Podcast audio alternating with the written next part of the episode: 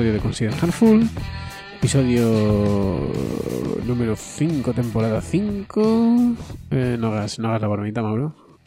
Hay mucho 5, hay mucho 5. Ya sé que la estamos escuchando, no pasa No, eh, no, tío, pero No. aquí estamos alejados de ese tipo de humor. Estamos alejados de ese humor rancio que huele a cerrado. Perfecto. ¿Cómo se nota que, cómo se nota que tienes unos años? Entonces se nota que debe ser que me he equivocado de podcast. Estás perdido. eh. Bueno, ¿de qué vamos a hablar hoy, Mauro? ¿Qué me traes? ¿Qué, qué temita, qué temita traes hoy? Uh, Hoy macho, qué cámara más buena tienes, ¿no? ¿Cómo? Hostia, te ha hecho ahí un difuminado la cámara, ha hecho un efecto buque de la Ah, hostia. está un poco que flipas. Uh, Una vale, cámara ¿Qué de tema traigo hoy? Eh, pues hoy traigo uno de del canto del loco. ¡Tachán! Lástima no tener efectos, ¿eh? Creo que sí que tengo, pero no sé ponerlo, da igual. No, no eh, a ver. Hoy vamos a intentar hablar, bueno, vamos a escupir palabras acerca de performance, ¿no? Porque lo de hoy. Lo de hoy no tiene nombre. O sea, bueno, no sabes, el último capítulo le quité 20 minutos. Pues porque eran interesantes, pero tocábamos temas. Abríamos melón y no lo cerrábamos. Entonces, eh, de todas maneras, creo que lo voy a sacar en forma de short en YouTube. Pero bueno, eso ya lo hablaremos. Pero eh, no lo has escuchado, claro. Eran 50 minutos de chapa, ¿eh? Lo dejé en 30. Nunca, nunca lo escucho. Le quité casi todo mierda mía, ¿eh? Eh, de hecho. Eh, pero creo que quedó co- coherente. Creo que quedó coherente. Pero la verdad es que luego reescuchándolo dije, pues no sea tan bueno. Sí, pero no por nada, sino porque es que no damos ningún consejo, nada. O sea, es todo analizar, analizar, analizar. Pero bueno, está bien. Yo creo que, yo creo que se agradece. Y hoy no, hoy no esperéis, hoy no esperéis buen contenido. Lo de hoy va a ser peor incluso. Hoy vamos a hablar de performance porque per- Mauro y yo tenemos una relación con la performance muy interesante. Nos conocimos, nos presentó, nos, nos presentó el profiler de Chrome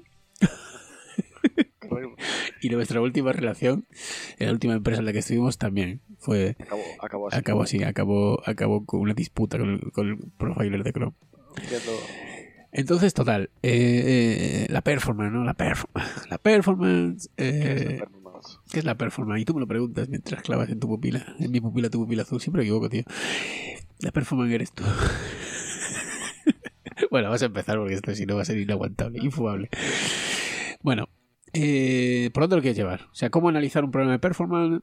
¿Cómo introducir eh, problemas de performance en el delivery? Eh, A mí me gustaría en general tener la acerca de eso. ¿no? Al final vamos a ver. Eh, sabemos bastante bien cómo... Al final podría interpretarse como una continuación del podcast pasado, ¿eh? Porque sabemos muy bien cómo... Bueno, sabemos bastante bien cómo priorizar eh, features, ¿no? Cómo priorizar incrementos en el software Sí. que hacemos. No sabemos nada bien cómo intentar mantener a raya el coste de nuestro de, desa- de desarrollar, ¿no? Slack. y de que el código sea mantenible, etcétera, ¿no? Eh, y creo que no sabemos tampoco muy bien y somos bastante reactivos en cuanto a cómo medir y de manera consciente saber en qué punto estamos en- eh, al respecto de cómo, cómo rinde nuestra aplicación, si es suficiente para los usuarios. Wow, ese es un tema sesudo, ¿eh? Sí, bueno, la verdad no estoy sudando mucho ahora, pero... eh, da igual. A ver, es que este último tema que has tocado, a ver, me, gusta todo, ¿eh? Me gusta todo, creo que, que está muy guay. Pero vamos a empezar por el principio. Yo creo que este último va a ser, va a ser demasiado complejo, pero... O sea, demasiado complejo para que lo toquemos dos subnormales como nosotros. Pero vamos a intentarlo, ¿por qué no? O sea, ¿quién dijo miedo, no? Eh, habiendo, Sí, habiendo hospitales. Eh, Hablar es libre, ¿no? efectivamente. Entonces, eh, ¿cómo lo... Cómo, cómo, has dicho, ¿cómo priorizamos, no? ¿Cómo priorizamos problemas de performance? Aunque claro, si fuéramos por un camino lógico, cosa que no solemos hacer en este podcast, lo, más- lo, primero sería cómo detectamos problemas de de priorizarlos, ¿no? Porque es complicado priorizar algo que no sabes que está ocurriendo. No, pero va- vamos a ver. Normalmente, escenario habitual, ¿no? Normalmente para detectar un problema, para detectar un problema de performance, Puer- de performance. de performance, Dios mío, esto va a ser duro hoy. ¿eh? La aplicación va mal. ¿no? O sea, va mal y no es un bug funcional, sino que rinde mal. En plan, tarda en cargar las cosas, no es, es poco responsiva, cualquiera que sea, cualquiera que sea el problema, ¿no? Sí. En plan, si estamos en el backend, pues a lo mejor peta con una petición, eso también sería un problema de performance, ¿no? O consume mucha memoria, bueno, cualquier cosa que no tenga que ver con un defecto funcional, sino con un defecto, general cualquier cosa, Sí, sí, sí, sí. Sí, como recursos, etcétera. ¿no? sí, sí. sí, sí. Entonces, tema de esto es que eso afecta un pelín, o sea, tiene un efecto en el negocio, ¿no? Pero no es tan directo o tan fácil de explicar como, pues, nos falta esta feature que a los usuarios les gustaría o tal, es como la aplicación va mal, ¿no? Y a lo mejor sabemos en qué parte, pero ya normalmente ya es muy difícil saber cómo de mal. Pero ¿cómo, cómo sabes que la aplicación va mal en una parte? Porque recibes eh, feedback, feedback, lo que sea, ¿no? feedback. O sea, no estamos hablando de observabilidad, no nos vamos a meter hoy en No, eso. no, No, no, no. Vale. Bueno, yo en mi experiencia, la verdad, nunca. Yo nunca descubrí un problema de performance a través de, observa- de observabilidad. Que Tú, nunca has trabajado con observabilidad, ¿o sí? Sí. ¿Sí? Sí. Vale, no te- luego hablamos de eso. Me interesa. Que a lo mejor esto Probablemente no, pero da igual. puede ser. Eh, pero vale, olvidémonos de cómo detectarlo, ¿no? Te ha llegado un problema, tienes un problema, bien. Entonces eso lo metes tú en tu, en tu lista de, de lista técnica de problemas, ¿no? Es que claro, aquí ya estamos. Venga, ya ahí, ahí voy. ¿Dónde lo metemos? ¿Qué haces con eso? Te porque a ti, a, a ti, sí. dime, dime. Dime, dime, dime, sí, sí, sí. Dámelo. Es eso. Te voy a preguntar lo que vas a decir. Dilo, dilo. Suelen acabar en ningún lado. ¿Por qué? Porque yo y en general los equipos en los que estuve nunca se vio como un problema técnico. La performance es algo que afecta al producto, entonces no es un problema puramente técnico. Pero es difícil de priorizar en el- desde el punto de vista de producto. Entonces acaban en, en nada hasta que el problema es realmente importante y entonces es, hostia, tenemos que arreglar este problema ya. Y entonces es como un problema de producto que hay que arreglar el más prioritario o uno de los más. Y entra, pues, si trabajas en Scrum, entra en un Entiendo, sprint, entiendo. si trabajas en, entra en Kama o lo que sea. Y entra como una tarea técnica. ¿No? Es- O alguna tarea que tienes que hacer. ya está. Pero ya suele ser cuando ya se ha desmandado todo. Correcto. Esto me recuerda al, al capítulo anterior. Que es Sí. así como trabajamos con la Bueno. Vale. Eh, a ver. Estoy pensando, ¿eh? estoy pensando en cómo. en los problemas de performance que yo he solido encontrarme. Primero, es, es- la performance tiene, un- una. Es, peculiar, ¿no? Porque. Porque depende de. Depende de los recursos que tiene el usuario. Usualmente, ¿no? Entonces, eh, eso hace difícil. No, normalmente yo creo que hace difícil si no tienes un, una forma objetiva de medirla, ¿vale? Pues eso, a través de un sistema de observabilidad que en la que en la que a través de todos los eventos que va registrando, perdón, sí. Quiero hacer un inciso. Di. La performance tiene un problema que depende de los recursos que tenga el usuario, siempre que el problema de performance lo tengas en el frontend. Quiero decir, Sí, porque luego está la- lo que hablábamos, está la performance del backend. Entiendo que un poco por nuestro contexto, ya vamos a hacer un poco el disclaimer, vamos a centrarnos bas- bastante en performance del frontend, porque en los últimos años tú y yo trabajamos principalmente en, en frontend, así que no, bueno, es que los del backend, pero está bien, está bien que lo hablemos, pero los del backend solemos ser más eh, Eso sí que los puedes. solemos abordarlos de otra manera. Es curioso. Con moni- monitorización, sobre Claro. eso sí que los puedes. Y ahí sí que se asume mucha deuda de que, bueno, pues le costará más dinero a la empresa, lo que sea, pero eso es escala vertical. Sí, si tú decías que, que a veces lo del- los problemas de performance no se consideran problemas técnicos, los del backend es que incluso se consideran problemas de, de plataforma o de sistemas y ni siquiera es rarísimo. Bueno, es rarísimo. Es difícil, de- es difícil que un equipo de desarrollo. Bueno, o sea, vamos a hablar. O sea, no. O sea, hay, hay gente. O sea, Google, por ejemplo, yo sé que, que invierte muchísimo en eso porque, claro, le va en muchísima pasta. No sé, o sea, depende, ¿no? Pero en, en empresas más pequeñas y tal, en los que eh, el número de usuarios no es altísimo y tal, eh, y el coste de duplicar una máquina o de meter más nodos o what- what the fuck, o sea, lo que tengas tú, la arquitectura que tengas, duplicarla, meter más hierro, básicamente, no es, no es altísimo. Teniendo en cuenta que suele ser el, el- el- el factor más caro, suele ser siempre las personas, pues, pues se, se opta por ahí, ¿no? Y además es fácil de medir lo que tú dices. Y usualmente se mide, que eso es otra cosa interesante. Cosa que no suele ocurrir tanto con, con el front. Vale. Pero, pero vale, si quieres nos centramos en el front porque esta, esta otra parte, primero, la tengo más olvidada. Segundo, eh, lo dicho. No sé si... Si... Bueno, podríamos hablar. Habría tema también, pero bueno, por centrarnos en algo vamos a centrarnos en el front, ¿vale? Entonces, lo que te decía, a veces no es fácil detectar esos... esos o, o escalar esos problemas de performance porque... De hecho, bueno, supongo que todo el mundo... Y esto no pasa solo con la performance, quiero decir. Tú tienes una aplicación web o- y entonces una aplicación móvil y no va bien en un cierto dispositivo, en un cierto browser. Y eso ocurre también que dices, bueno, pues, pues que lo vean los clientes en el otro browser. y ya está, ¿no? Eh, despreciamos eso. Pero bueno, eh, eso ocurre con las máquinas, ¿no? O sea, tú tienes. No solemos. tener en cuenta la máquina que va a tener el usuario. Creemos que todos los usuarios tienen máquinas, o bueno, no es que lo creamos, pero bueno, que no, nos preocupamos, ¿no? Nosotros tenemos unas máquinas que suelen ser bastante potentes, máquinas de desarrollo, y a nosotros no funciona bien. Entonces a veces es difícil que esas cosas escalen y tal. Cuando acaban abriendo ese paso ya suelen ser graves. ¿Vale? Entonces yo no sé si realmente eh, estoy de acuerdo contigo de que, que, se acumulan en una pila hasta que ya llegan, suelen ser graves. Yo no creo ni que lleguen a abrirse paso, a no ser que sea algo de la performance en concreto, que sea algo ya grave. Ya que, o sea, si ya llega, es que ya es algo que está afectando a mucha gente y ya clama al cielo. O bueno, no sé si todos recordaremos aquella anécdota ¿no? de, de Mark Zuckerberg.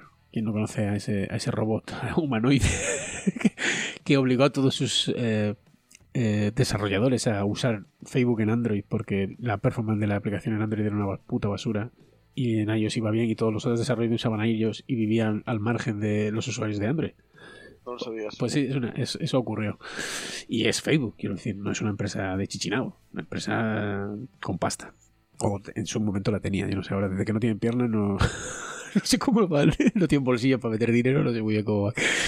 Eh, entonces es difícil que se abra caso, ahí yo, te, lo compro. Pero una vez que se abre paso, eh, a mí lo que me jode es que entre siempre como... Por eso te, insistía lo de la tarea técnica, ¿no? Porque es como, como, que, se, como que se asume que eso es algo eh, técnico, o un bug incluso, ¿no? Y no somos capaces, y yo creo que eso es un error, de drivearlo como un problema de, de producto. O sea, como, como algo, como una historia de producto, ¿no? Como vincularlo con algo que, que ofrece... Pues, la performance se da por supuesta, ¿no? Y no... Es como la seguridad. Y no, no siempre somos capaces de, de encontrar ese nexo unión. No estoy de acuerdo. Bien, perfecto. O sea, a ver, por partes. No estoy de acuerdo en que se parezca para nada a la seguridad porque la seguridad es algo que afecta al usuario, pero de la que el usuario no se preocupa, ¿vale? Eh, pero la performance sí que afecta y preocupa al usuario.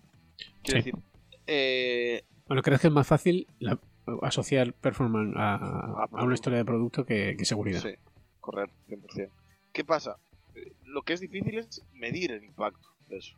Porque incluso, aunque tú recojas feedback de los usuarios, y recibas feedback de que la aplicación está performando mal o lo que sea, es un tipo de feedback distinto porque los usuarios le puede gustar la aplicación y, te pueden dar feedback de que le falta una feature o lo que sea, entonces puedes recibir mucho feedback de eso. Pero en general, si tú abres la aplicación y tienes una mala sensación de performance y no es un área específica, yo creo que eh, ya, ya pues, puede haber un, un, un sesgo en que esos usuarios directamente echen la aplicación, o sea, descarten usar la aplicación. ¿Me explico? Sí. Entonces ya es como eh, ese tipo de feedback yo creo que ya no lo puedes ya no puedes medir en plan tengo cinco o sea tengo cinco de esta cinco de feedback de esta feature y uno de feedback de performance entonces esta feature es más importante que la de performance porque cuánta gente deja de darte el feedback de performance sabes en plan hasta qué punto esa muestra es real no compararla con, con la gente que te reporta me falta esta feature sabes ya. Eh, entonces te entiendo. aunque tengas esos datos si trabajas en una escala en la que los tengas yo creo que ya es realmente que no, sé, que no son datos que se puedan comparar. Y ya si no los tienes ya estás jodido, porque ya ahí ya dependes de, la sensación. Porque de nuevo a lo que íbamos, yo de manera automática en el frontend nunca fui capaz de detectar problemas de performance. Aún teniendo los datos, porque lo que tú dices, los dispositivos son distintos, como los, sabes, en plan, como lo, como sabes el, porcentaje, o sea, tendrías que leer bastante fino y yo nunca, nunca leí tan fino. Entonces, en mi experiencia, es eh, caos el priorizar estas cosas. A ver, yo creo que tiene que ser parte de, los principios del producto y, que, y que tenemos que cambiar el mindset. Eh, pues a nadie le gusta a, todos nos gusta sacar funcionalidad y no nos gusta preocuparnos por la performance, pero, pero necesitamos una baseline contra la que comparar y, un objetivo de performance realista. Quiero decir, eh, pues no sé, si tu aplicación crees que tiene, igual que lo hacemos con los browsers, quiero decir que los browsers también se hacen. O sea, pues mira, esta aplicación tiene que, son requisitos no funcionales, esta aplicación tiene que funcionar aquí, aquí, aquí, aquí. Y tú eso no, no, no entra como una historia de usuario que priorizas y no sé qué, ¿no? O sea, tú ya sabes que eso tiene que funcionar así y tendrás tus mecanismos para tener ese feedback loop de que eso está funcionando. Y con la performance deberíamos hacer algo similar, ¿vale? Que no lo hacemos.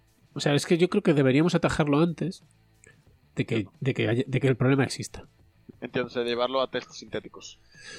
De, a lo mejor decir, eh, monto... No sé cómo implementarlo, pero, pero bueno, es otra vez las ideas de esta de la fin de function. O sea, tú tienes unos requisitos no funcionales que tienes que, que la aplicación tiene que cumplir siempre. Y tienes que, deberías invertir en, en, algún tipo de mecanismo que te dé un feedback loop de, de que eso no está yendo bien. Yo creo que, que eso tal vez o sea, yo no lo he hecho nunca, ¿eh? pero yo creo que es lo que puede funcionar. Yo lo que he hecho, mi experiencia, por, hablar ya de nuestras experiencias si quieres, es más eso. O sea, llega un problema de performance, normalmente de un cliente, ni siquiera lo que tú dices, ¿no? De que tengo un montón de clientes y tal, no. O sea, alguien que tiene cierto peso, eh, que es capaz de llegar a, comunicar ese problema, ¿no? De alguna manera. Eh, comunica que hay un problema de performance. Eh, Evidentemente, lo primero es decir, ni de coña, eso es una aplicación más de puta madre. Yo en mi ordenador esto va a FETEC. Pero entonces, ¿no? Pues se hace una videollamada con el fulano, el fulano te manda un vídeo, lo que sea, ¿no? O sea, de alguna manera llegas a ver, a ser consciente de que realmente hay un problema de persona. Y si eres un poco, a, nada que seas un poco responsable, pues al final te quitas la tontería de la aplicación va bien. Y dices, hostia, pues sí que va mal, ¿eh? Hostia, aquí pasa algo. Y te pones a investigarlo. ¿Y cómo lo priorizas? Pues eso ya, mm, normalmente ya y hay mucha gente chillando que eso es importante. O sea, tampoco es que tenga que... Pero es verdad que, que genera o que puede generar malestar, sobre todo en ese sentido de, que normalmente... O sea, pues eso, o sea, no sé. Pasa que yo creo que hay que dejar de ser tan dogmático, ¿no? Pero pues es todas estas historias de las historias de usuarios siempre tienen que tener valor, eh, un impacto, lo que tú decías, algo medible, asociado con el, con el producto. Y está guay, y yo creo que se puede. Y que probablemente valga la pena hacer ese esfuerzo. Pero bueno, no creo que. yo priorizarlo no creo que sea el problema, la verdad. Pero es que no. No, pero el problema es. O sea, yo no hablo de priorizarlo, en plan, pero hablo del hecho de descubrirlo. Porque es en plan. O sea, yo como que hay dos escenarios, hay dos escenarios en los que lo descubres muy claro. Uno es cuando claramente es tan mala que afecta muchísimo. Entonces es como, ostra, esto es un problema claramente para tener usuarios en la aplicación. Entonces vamos a ponernos a arreglarlo, ¿vale? Si trabajas en un enfoque más que tu cliente sea, o sea, que tengas relación directa con tus clientes, más que hagas un producto, digamos, con, un scope más de personas, ¿no? Sino que sea más empresarial, pues que te llame el cliente y te diga, oye, esto funciona mal y me está tocando los huevos, ¿vale? Pero después está el escenario en el cual no estés tan mal, pero esté siendo un stopper a la hora de traer gente a la aplicación, ¿no? Y que la gente abra la aplicación, la pruebe y haga cosas que funcionen bien, otras mal, entonces, pero en general se queden con una sensación que no vuelvan a la aplicación. Sí, sí. Y claro, esto es lo que a mí realmente me, me, crispa de este tema. ¿Sabes? El descubrir esos casos. En plan, el, el, el, ¿sabes? el saber cómo de bien estás o, cómo, o, si está para, parando a la gente. Realmente... Es lo que te digo, o sea... Claro, realmente tú me dabas la idea, o sea, me dabas la idea. Y es que parece muy simple, pero yo realmente lo confieso. Nunca, nunca estuve en un equipo que lo hiciese, ¿vale? Pero realmente tú podrías montar test sintéticos de performance. O sea, podrías tener unos test que de alguna manera, no sé, ni no sé, algo de tooling habrá para eso, pero que midiesen en plan cómo están rindiendo X acciones, ¿no? Y compararlo contra una baseline y si se degrada que te salta una alerta. Sí, sí. Eh, es que la es, la, herramienta, vamos. O sea, es para eso. Yo la, verdad, bueno, nosotros lo tenemos hecho además juntos, ¿no? Pero de manera cutre, en plan, y más como a posteriori, en plan de una vez descubrimos que detenerlos y realmente que nos ayuden a descubrir que hay un problema, si no hay un problema y vamos a intentar detectar por dónde está. Lo, decimos más, sí. decimos más de esta manera. Pero sí, a mí me das una idea, rollo, en ese sentido. O sea, yo creo que, creo que lo importante y la única manera sería eso, tener unos test.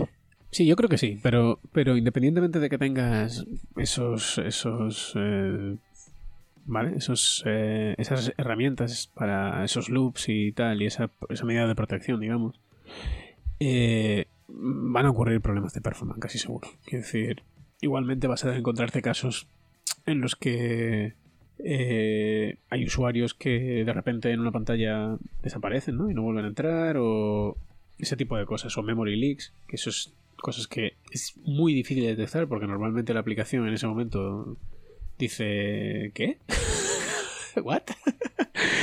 y evidentemente ahí te olvidas de que haya ningún JavaScript que vaya a enviarte nada entonces, es, yo lo reconozco, o sea, reconozco que es difícil, eh, pero Pero bueno, quiero pensar que si es algo mayor, ¿no? Que es algo importante, te llegará de alguna manera. O sea, o bien por tu sistema de observabilidad, por tu sistema de trazas, o por tus. mm, pues la gente que tienes haciendo entrevista a tu usuario, customer care, que sea, la puta que lo parió, lo que sea. ¿Sabes? Creo, quiero pensar que te llegará. Eh, a nosotros. A mí siempre me ha llegado, quiero decir, en todas las empresas en las que he estado, cuando hemos tenido algún problema de performance, acaba llegando. No sé cómo llega, pero acaba llegando. Esto no es excusa para no hacer lo que estábamos hablando, o sea, para no intentar evitar, primero, que la aplicación degrade la performance sin que lo sepas, o para no implementar medidas de observabilidad que te permitan detectar cuando algo se está saliendo de ese baseline usual en que la aplicación suele funcionar. Pero bueno, no sé, no me preocupo, o sea, no sé, no estoy tan preocupado como tú de, de- de eso porque creo que acaba llegando. Bueno, eh, yo es lo que te digo, yo nunca lo hice, pero supongo, pero no sé, acabará llegando, supongo. Bueno, pues. Eh, ¿Qué llevamos grabado? Dos minutos. Bueno, pues dos minutillos. Capítulo de dos minutos. Perfecto. Pues mira, pero me ha hecho gracia porque. Bueno, al final hemos llegado al synthetic testing que, que un día podemos grabar un episodio si quieres. Eh, pero bueno, que es la herramienta para, para esto que hemos comentado, ¿no? Eh, pero bueno, me hace, me hace gracia porque acabo de recordar que ahora mismo hay un dramita, hay un dramita en la industria con, con el tema de los frameworks de React y tal, y la performance y todo esto. No sé si estás a- al loro, al Liquindoy.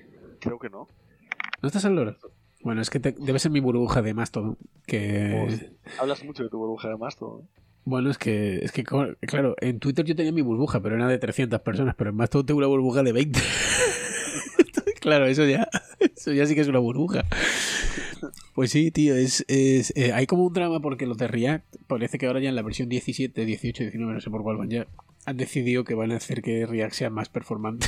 Se han dado cuenta de que, de que hay cosas que están haciendo los de y toda esta gente que, hostia, que a lo mejor...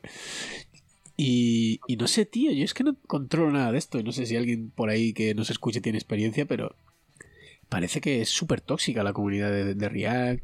Son muy dos- dogmáticos, eh, que prefieren código o su arquitectura por encima de que, la, de que el framework o las aplicaciones hechas con ese framework funcionen bien. No sé. O sea, todo esto son cosas que yo he leído recientemente que me, que me dejan loquísimo. Ahora, me estás haciendo pensar. ¿Sí? Me estás haciendo pensar si hay algo que me importe menos que eso. Vale, pero esto, esto tiene un, ra- un razonamiento. Y es que, eh, gracias a todas estas historias, que por cierto hay un montón de... de- es, es interesante, ¿eh? porque, porque aparte de la mierda polémica entre React y otros frameworks, hay, hay algunos artículos que he leído sobre, eh, sobre eso, sobre que no ha habido ningún cambio realmente importante en la web, aparte de TypeScript. Porque todos estos frameworks, o sea, son gente que ha empezado a analizar desde jQuery, pasando por todos los frameworks estos que, que hemos ido que hemos ido comprando tal. Y, y como las aplicaciones single page application prometieron una cosa y no se ha cumplido y, y luego prometieron otra y no se cumplió y siguen siendo más lentas que renderizar desde el servidor y como ahora hay frameworks de estos que hacen un mixto de que renderizan del servidor y tal y toda la complejidad artificial que somete y toda la complejidad que estamos llevando al, al browser y que, y que cada vez es más complicado, más complicado, más complicado hacer aplicaciones web. O sea, es, es así, ¿no? Y, y yo creo que cualquiera que lo lea y esté en el sector empatiza, porque, porque claro, es que, es que esto cada vez es, más loco hacer una puta aplicación web. Entonces, pero bueno, en todos estos frameworks, o sea, en, ese, en este artículo concreto que se llama The Market for Lemons, que es muy interesante y os aconsejo que lo leáis, eh, me ha descubierto algo relacionado con la performance que no, que no conocía, que, se- que son los Web Vitals. ¿Tú los conoces? Es la API que hay para, para medir en- o sea, la performance. ¿no? Sí, son cuatro métricas. Bueno, son tres métricas y hay una que está en. en, en, experimental. Que, es, que, que, que por lo visto son bastante, bastante buenas. O sea, que de hecho este tipo en el, en el documento este dice que por, desde que está en los Web Vital que sí que tenemos una manera objetiva de medir eh, de medir la performance de... Porque no dependen, teóricamente no dependen de los recursos del usuario. ¿Vale? No no, no. Son interesantes. Te puedo decir que en la aplicación en la que tú y yo trabajábamos, el cuarto web vital este, que está en experimental, eh, hay una correlación perfecta entre cuándo empieza a degradarse y el tamaño de los datos que manejamos. y me pareció muy, muy interesante esa correlación. Entonces, bueno, nada, me, me he acordado de esto ahora de... Tienes a la policía ahí, ¿eh? es, una, es una. Bueno. Eh, Y, y nada, solo quería comentarlo, pero vamos, ya veo que tú estás a tu puta bola, no sabes absolutamente nada de lo que está pasando en el mundo. no, yo por eso saqué este tema de la performance, porque para enterarme de algo, la verdad, porque es algo que lo que estoy perdido. No. Bueno, pues eh, no tengo mucho más que añadir. No es, no es que hayamos profundizado mucho en el tema, eh, porque no nos vamos a meter en tecnicismos de cómo analizar un problema de performance. Eso ya... La verdad que no. hay, No, otros, hay otros sitios.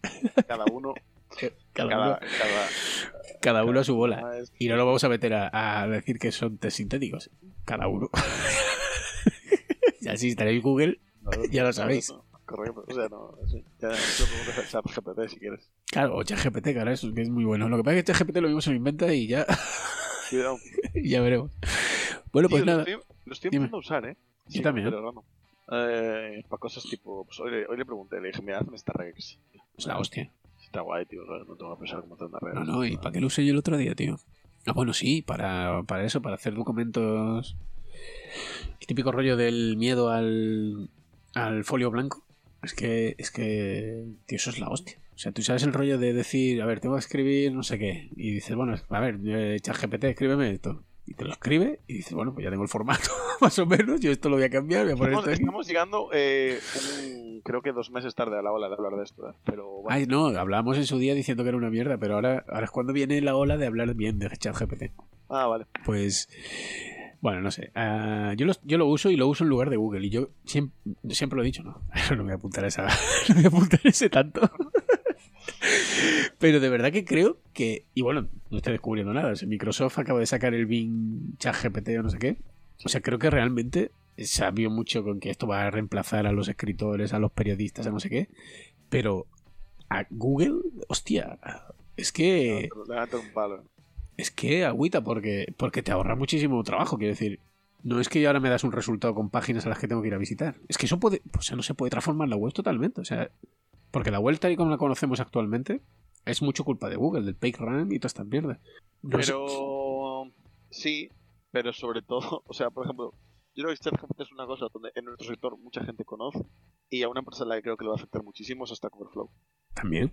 Fue Stack Overflow, porque también. ahí, ahí sí que hay mucha diferencia. No, y que además los resultados ahí sí que son iguales. Quiero decir, pueden ser mentiras. o sea, ahí no hay. Ahí no tienen. No. Ahí no hay problema. Chat- Chat- Stack Overflow está totalmente ya Yo lo uso, desbancado. lo uso principalmente para eso.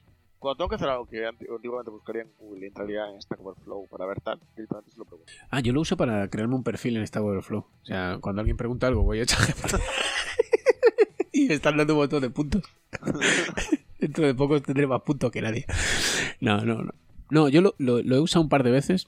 Yo es que tengo Copilot. Entonces, para ese tipo de cosas de código no lo estoy usando, pero, pero reconozco que es muy bueno. De todas maneras, ya que, ya que lo estás usando, lo que pasa es que hay que pagar. Pero bueno, todos sabemos que tú ganas dinero en las puertas, tampoco vamos ahora a, a ponerlos con eso. Pero hay una extensión para, para Visual Studio Code, que tú no usas Visual Studio Code, ¿no? Hostia, tío, ¿y cómo no, cómo no hemos hecho un capítulo de IDES? Que eso es como lo más, Lo más simple, ¿no? lo más light que podemos hacer. pa- Para el siguiente, para el siguiente. el siguiente además, tal, Vale, pues hay una extensión. Sí, podemos hablar de extensiones y tal. No, eso va a ser la, esto va a ser la hostia. Eso va a ser la hostia. Y ya verás como estos hijos de puta que lo escuchan van a decir: el mejor capítulo de extensiones de IDES, eso es lo mejor que habéis hecho. Bah, te va por culo ya, hostia. Uno se ocurre aquí un, pro- un programa de la hostia con, de performance. vamos allá. Súper pensado. Súper pensado. Estamos aquí hablando de ChatGPT. Pues eh, hay una extensión que se llama Rubber Duck, que sabes que es patito de goma, ¿no? El rollo este de tal, que le pones, tú le pones ahí, por eso tienes que pagar, porque tienes que pagar la API de, de ChatGPT. Y entonces le puedes, le puedes decir cosas como, pues a ver, ¿cómo es este código? Dame consejos de este código, no sé qué, tal, no sé qué, no sé cuánto, tal. Este- Tiene, tiene muy buena pinta. Yo no lo estoy usando porque lo que te digo, tengo Copilot. Que Copilot, agüita, es la hostia. La hostia. O sea, tú sabes que Copilot tiene una extensión también en Visual Studio Code que se, que se llama Labs. Y tú coges un trozo de código y le dices, dame un test para este código. y te hace el test, tío. La hostia. El test es una puta mierda, por supuesto, porque nadie sabe hacer test, pero no vas a ver Copilot si no sabe nadie. no vas a ver Copilot, pero lo intenta. Bueno, eh, ¿cómo hacer un capítulo sobre performance y terminar hablando sobre inteligencia artificial? Consider Halful. eh, para todo lo demás, el resto de podcast de mierda. Bueno, te veo ahí que estás buscando extensiones a saco, ¿eh? Estaba buscando cuánto costaba eh, Ah, le cuesta poco. 20 pavos, pero creo que no todo el mundo puede acceder, ¿no? ¿Cómo 20 pavos? ¿20 pavos? Hostia, es carísimo. Más caro, ¿eh? Pensaba que, no, pero pensaba que era por request, que te cobraban como. como Tienen eso, pero creo que para ChatGPT no, no se puede acceder así. Los cuatro, los cuatro APIs que Ah, tienen. amigo. amigo, bueno, no sé, yo no lo he usado, pero mm, no he usado el reverda, que es, pero, pero lo he visto y tiene, tiene buena pinta. Ya nos contaréis. Bueno, 32 minutos de podcast. Este no, te- no le cortaré nada, le meteré más música. Para que parezca más largo. Eh, espero que hayáis aprendido algo y si no, pues oye, os habéis reído. ¿Qué más queréis? Para lo que habéis pagado, cabrón. Eso tomar por culo. Pues nada, Mauro, muchísimas gracias por compartir tu conocimiento sobre performance con la comunidad Consider Handful. Nos vemos en el siguiente. ¿Algo que decir? No, Venga. Muy bien. Hasta luego.